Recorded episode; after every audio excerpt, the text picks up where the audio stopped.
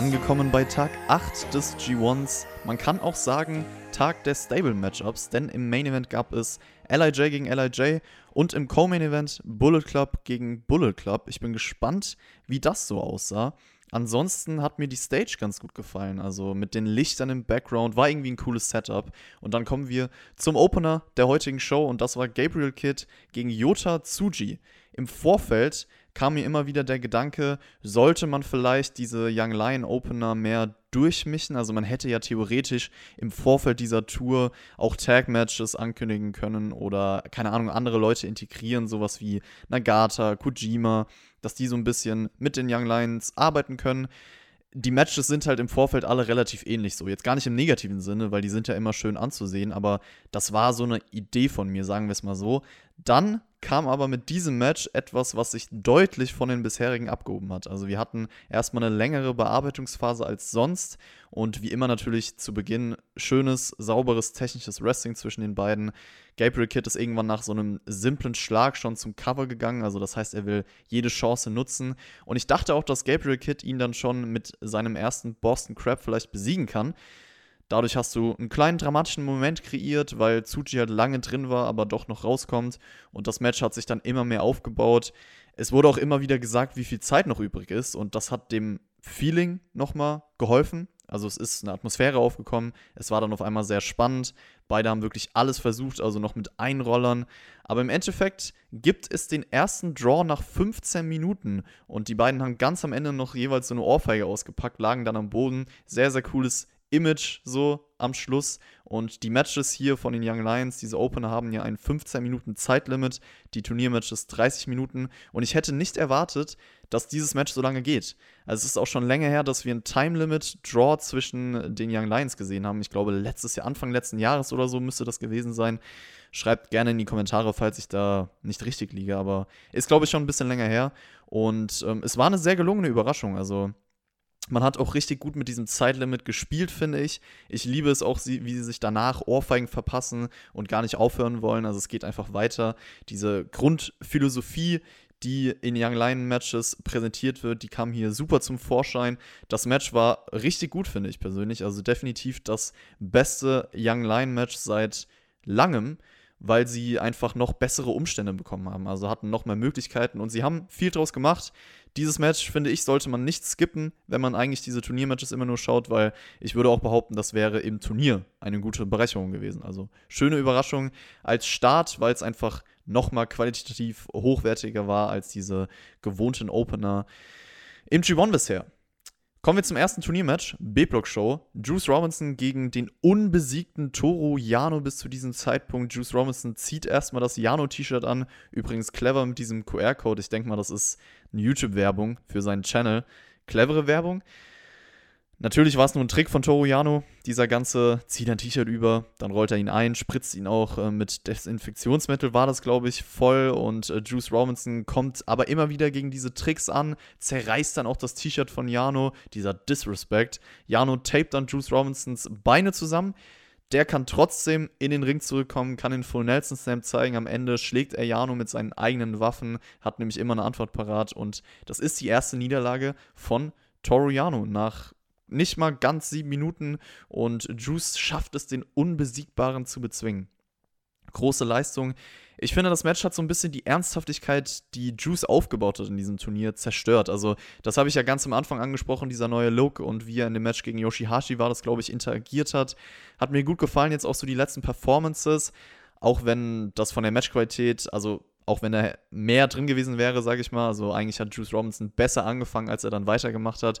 Ähm, mit diesem Match, es ging schon auf jeden Fall deutlich mehr wieder in die alte Juice Robinson-Richtung, was jetzt nicht unbedingt schlecht ist, aber ich habe irgendwie ein bisschen mit einer anderen Entwicklung gerechnet. Das war ein Comedy-Match auf jeden Fall. Dafür war es okay, würde ich sagen. Nächstes Match war dann Hiroki Goto gegen Zack Sabre Jr. Und das war auch eine Überraschung, denn das ging viel kürzer, als ich dachte. Ich habe mich auf so ein 15-Minuten-Match eingestellt, sagen wir 10 bis 15 Minuten. Aber das war kürzer als das Jano-Match und auch generell das kürzeste Turniermatch bisher mit 4 Minuten. Beide bringen ihre Trademark-Moves durch, kontern sich gegenseitig aus. Und Zack Sabre Jr. gewinnt dann mit seinem Brückeneinroller in schneller Art und Weise. Also kleines Statement gesetzt und das Match war für die kurze Zeit in Ordnung, finde ich persönlich. Ich finde es auch generell in Ordnung, mal so Matches zu bringen. Also, wenn es jetzt nicht unbedingt die Matchups sind, wo ich sage, okay, ich will hier ein längeres Match sehen, dann ist das auch in Ordnung so. Es war kurz, es war auf den Punkt gebracht. Ich habe jetzt kein 15-Minuten-Match zwischen den beiden gebraucht, deswegen geht das schon fit, sagen wir es so. Man hat auch nach dem Match vermehrt auf den rechten Arm von Goto danach gezeigt und da stellt sich natürlich direkt die Frage, könnte es daran liegen, dass er vielleicht wirklich ein bisschen verletzt ist, also dass das deswegen so kurz war. Das erklärt vielleicht auch, warum der Opener 15 Minuten bekommen hat im Nachhinein. Also ich bin gespannt, wie es mit Goto und der ganzen Verletzung weitergeht.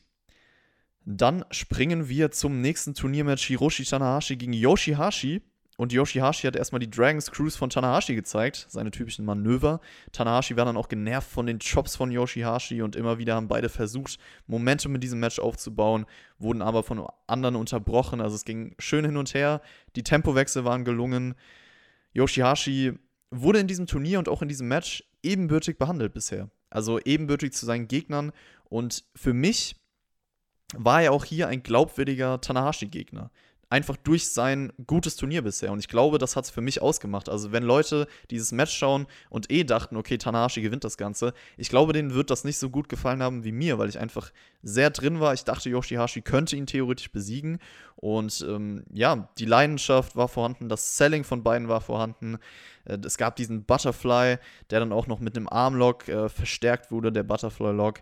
Und Yoshihashi hat wirklich gute Nearfalls bekommen. Also das hat man gut hinbekommen. Dramatik in den letzten Minuten kreiert, Überraschungsmomente, immer, immer wieder neue Energie entfacht und Tanahashi besiegt dann Yoshihashi der aber wieder eine super Performance hatte. Also dieses Turnier hilft ihm richtig, so geht man auf jeden Fall stark aus einer Niederlage raus. Auch ein Zeichen dafür ist, dass Tanahashi, glaube ich, drei High-Fly-Flows angesetzt hat. Also es hat auf jeden Fall viel gebraucht, um Yoshihashi zu besiegen. Für mich war das insgesamt ein super Wrestling-Match. Ich war richtig into it bei den Emotionen, die sie mir verkauft haben. Nach dem Match gab es natürlich gegenseitigen Respekt, der wurde gezollt. Das passt zu diesem traditionellen, fairen Wrestling-Match. Da war auch nicht viel Flickflack drumherum, nicht viel Highflying, keine krassen Spots oder sonst was. Einfach mit den Basics des Wrestlings geglänzt. So würde ich das Match beschreiben. Nächstes Match war dann Bullet Club gegen Bullet Club. Evil gegen Kenter. Diese stable-internen Kämpfe bei diesen Turnieren sind natürlich immer interessant, weil das sonst nicht zustande kommt und das eine ganz eigene Dynamik kreieren kann. Evil am Anfang vor dem Match macht die Bullet Club Pose nur mit Dick Togo und Kenta versucht dann Dick Togo zu beeinflussen. Was hat er ihm wohl ins Ohr geflüstert? Da stellt sich die Frage, wahrscheinlich sowas wie Hilf mir, aber Dick Togo wehrt sich immer wieder dagegen und es wurde auf jeden Fall Kenta in diesem Match direkt die Sympathie-Relo zugeordnet. Also ob jetzt gewollt oder nicht, weil er ist halt derjenige, der nicht mit unfairen Mitteln es versuchen wollte und die Crowd war auch mehr auf seiner Seite. Das hat zu diesem Bild, sage ich mal, einfach gepasst. Im Endeffekt muss ich auch gestehen, er ist mir sympathischer, weil er einfach seine Matches in diesem Turnier ohne Hilfe clean bestreitet, nicht so wie Evil. Und deswegen hat die Rollenverteilung auch gepasst. Der Ref war dann natürlich irgendwann down. Und dann kam der Koffer zum Einsatz. Evil gewinnt im Endeffekt durch einen Low Blow. Und Everything is Evil könnte man in Richtung Faceturn von Kenta aufbauen, theoretisch, wenn man das wollte, durch die Story, die man hier erzählt hat. Das wird man aber, glaube ich, nicht tun. Trotzdem will ich das erwähnen. Das, das Match an sich war sehr behäbig, methodisches Wrestling, langsam und sonst äh, voll mit Eingriffen und Ablenkungen. Also dementsprechend gar nicht meins. Übelst langweilig für mich persönlich. Also dem Match konnte ich leider überhaupt nichts abgewinnen. War mein persönliches Lowlight des Tages auf jeden Fall. Dann kommen wir zum Main Event. Und das war ein großer Main Event. Tetsuya Naito gegen Sanada. Also auch LIJ gegen LIJ, Stable gegen Stable, Sanada im Vorfeld 0 zu 3, Naito auf der anderen Seite der perfekte Rekord mit 3 zu 0. Und wir befinden uns in Sanadas Heimatstadt Niigata. Da hat diese Show stattgefunden. Und das waren erstmal die Grundvoraussetzungen für dieses Match. Direkt zu Beginn wurde Stimmung erzeugt durch die Crowd, durch diesen Staredown. Sanada verhindert dann die Pose von Naito. Die zwei kennen sich natürlich. Das hat man in dem Match gespürt. Das hat man immer wieder eingebaut. Deswegen auch langsames Herantasten. Sanada zeigt dann irgendwann so einen Top-Rope-Move, wo er den Kopf von Naito nimmt und auf sein Knie hämmert. Aua. Dann gab es so eine Kontersequenz. Am Ende wurde die beendet mit dem TKO. Die war sehr nice. Skull End, der lange drin war. Moonsault geht daneben, der erste zumindest. Und Sanada kann dann irgendwann Konter in seinen eigenen Destino den durchbringen. Zwei Moonsaults und dann der Sieg für Sanada. Leider in der Endphase gab es ein paar kleine Fuck-Ups, also die waren schon drin. Da hat vom Timing irgendwie manchmal was nicht gestimmt. Deswegen konnte man auch nicht so viel Dramatik erzeugen, wie, glaube ich, gewünscht. Das hat wahrscheinlich im Endeffekt dann auch dem Match gefehlt, um es auf das nächste Level für mich zu heben. Also es war jetzt kein überragender Main Event oder so. Trotzdem war das Match richtig gut für mich persönlich. Also, die haben einen guten Job gemacht und Senada hat ja letztes Jahr auch durch die Siegesserie oder die Siegesserie des IWGP Heavyweight Champions gebrochen und zwar Kazuchika Okada bei Tag 13 letztes Jahr. Jetzt hier wieder besiegt den Double Champion Naito. Es ist natürlich ein sehr großer Sieg. Es gab auch eine Promo von ihm danach. Er hat mit seiner Heimatstadt gefeiert, Spotlight auf ihn, cooles Image erzeugt und ja, damit hat er sich ein Titelmatch verdient ob er jetzt das Turnier gewinnt oder nicht, er hat sich trotzdem verdient, das wird kommen und ich hoffe, das wird dann auch noch besser als dieses Match hier. Es gab die LIJ-Faust nach dem Match und ja, die beiden sind cool miteinander. So geht's weiter. Fairer Kampf zwischen zwei Stable-Mitgliedern. Das war's zu Tag Nummer 8 und Tanahashi gegen Yoshihashi wird, glaube ich, für mich als unterbewerteter Banger dieser Show zurückbleiben. Das war für mich Match des Tages und ich kann mir vorstellen, dass ich das besser fand als die meisten. Der Main Event war, wie gesagt, da war noch mehr Potenzial drin, kleine Fuck-Ups hier und da. Trotzdem richtig gut, war das, zweite Best, das zweitbeste Match an diesem Tag. Leider hatten wir mit Evil gegen Kenta ein Match, was gar nicht mein Fall war. Sonst zwei ordentliche kurze Matches, die okay waren für das, was sie sein sollten. Der Opener, den kann man auch noch auschecken, weil es halt so ein besonderes Young Lion Match war. Insgesamt würde ich behaupten, eine sehr solide Wrestling-Show mit besserem Co-Main-Event wäre sie auch gut gewesen, bestimmt. Und das ist meine Meinung zu Tag Nummer 8. B-Block-Standings. Keiner ist mehr unbesiegt, wie beim A-Block. Das habe ich ja in der letzten Review auch schon gesagt. Naito, Juice, Yano mit 6 Punkten an der Spitze. Evil, Kenta, 6 über Junior Tanahashi 4 Punkte. Goto, Sanada, Yoshihashi 2 Punkte. So sieht's aus. Kleiner Ausblick noch: Es wird jetzt erstmal eine Pause geben. Also am Montag geht es weiter paar Tage ohne G1-Shows, dann aber wirklich volle Action, also sechs Shows in einer Woche, beziehungsweise elf Shows in zwei Wochen und dann ist das Turnier durch. Also da geben sie nochmal Vollgas. Montag die Show, A-Block-Show, der Main Event, Osprey gegen Ibushi, sonst noch Taichi Ishii, Okada Suzuki. Sieht gut aus, ich bin gespannt. Das war's zu meiner Review. Lasst es euch gut gehen, Leute. Wir hören uns und bis zum nächsten Mal.